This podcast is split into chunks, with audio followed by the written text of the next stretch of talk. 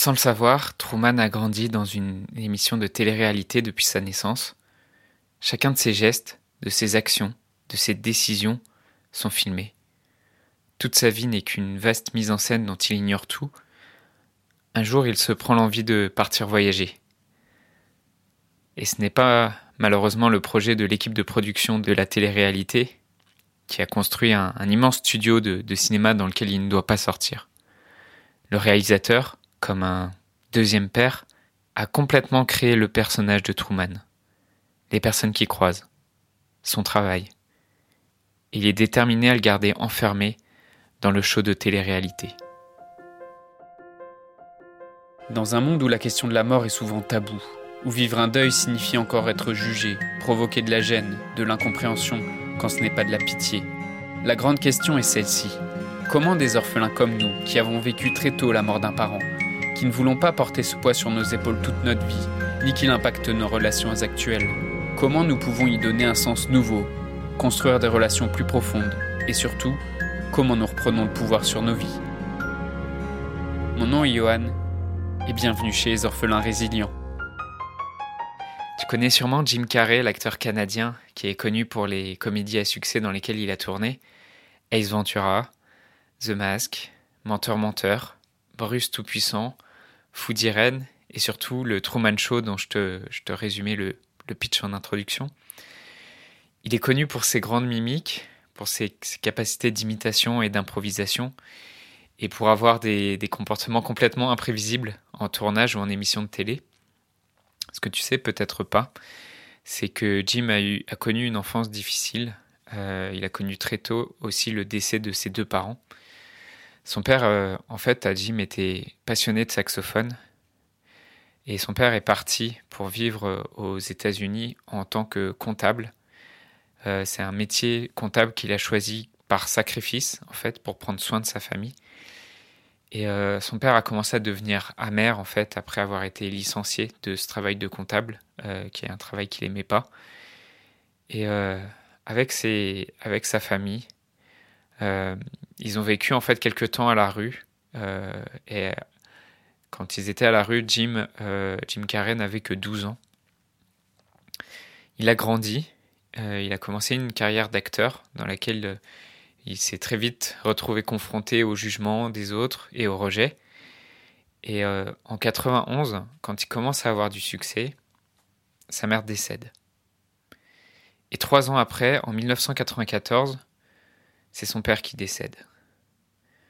À la mort de son père, euh, Jim Carrey n'a que 32 ans.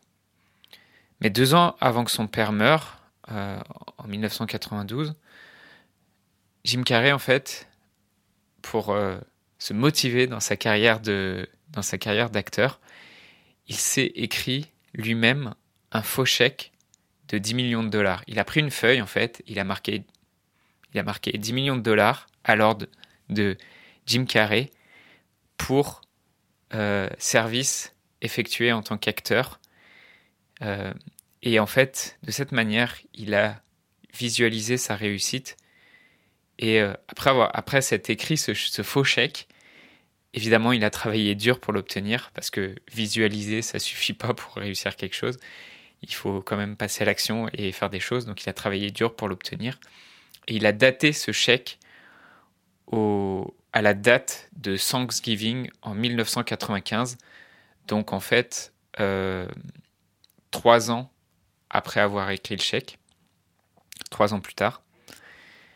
Euh, et malgré les souffrances qu'il a vécues dans ses deuils, dans le deuil de sa mère, puis dans le deuil de son père, en fait, il a réussi à tenir son objectif. Et en 1995, il tourne dans le film Dumb and Dumber, euh, et, en 1995, il atteint cet objectif d'avoir touché 10 millions de dollars pour de vrai. Donc il a encaissé vraiment ce chèque qu'il avait créé trois ans auparavant. Je te raconte cette histoire. Euh, la carrière de Jim Carrey, en fait, elle, est longue et, il est passé aussi par une grosse période de dépression plus tard et aussi par une recherche spirituelle. Mais en fait, ce que je voudrais te partager dans cette histoire, c'est que c'est qu'après avoir réussi sa carrière d'acteur, euh, Jim a été déposer son faux chèque de 10 millions de dollars sur la tombe de son père pour le remercier. Parce que malgré les difficultés que son père avait rencontrées, en fait son père l'a toujours beaucoup soutenu dans sa carrière, parce qu'il a vu assez rapidement le, talent qu'avait son fils, et, euh, son fils qui était vraiment euh, un peu foufou, euh, des, très jeune.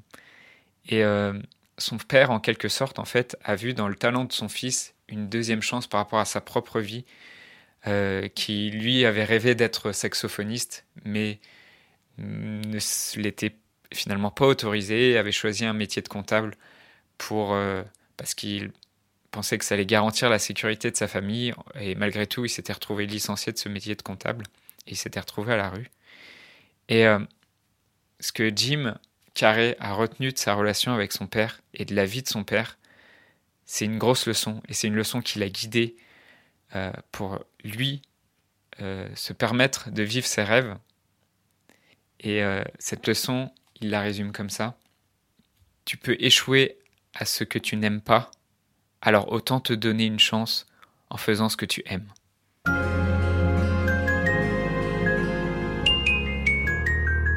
J'espère que l'histoire de Jim Carrey t'a plu.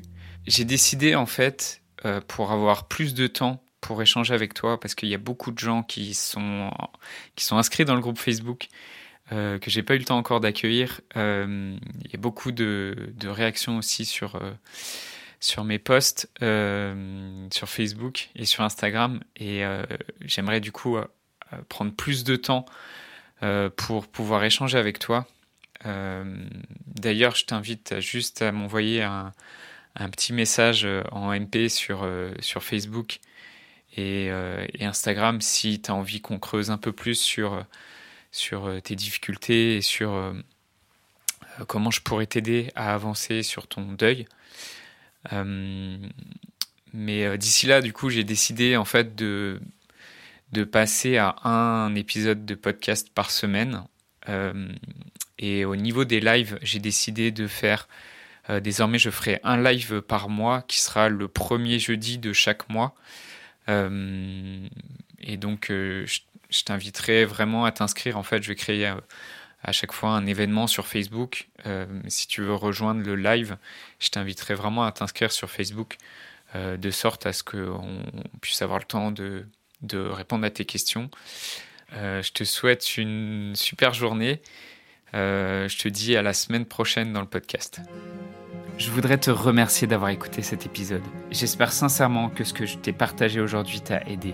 Ça t'a aidé, alors assure-toi de le partager avec un autre orphelin qui en a besoin. Pour les prochaines semaines, j'ai décidé de prendre du temps pour discuter avec toi, pour comprendre et clarifier ta situation et pour t'aider à guérir les blessures que tu portes avec toi.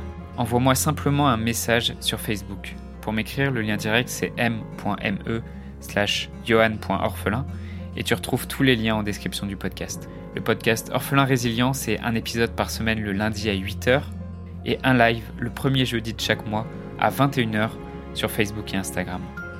Merci encore pour ton écoute. Je te laisse découvrir le sujet du prochain épisode. À très vite.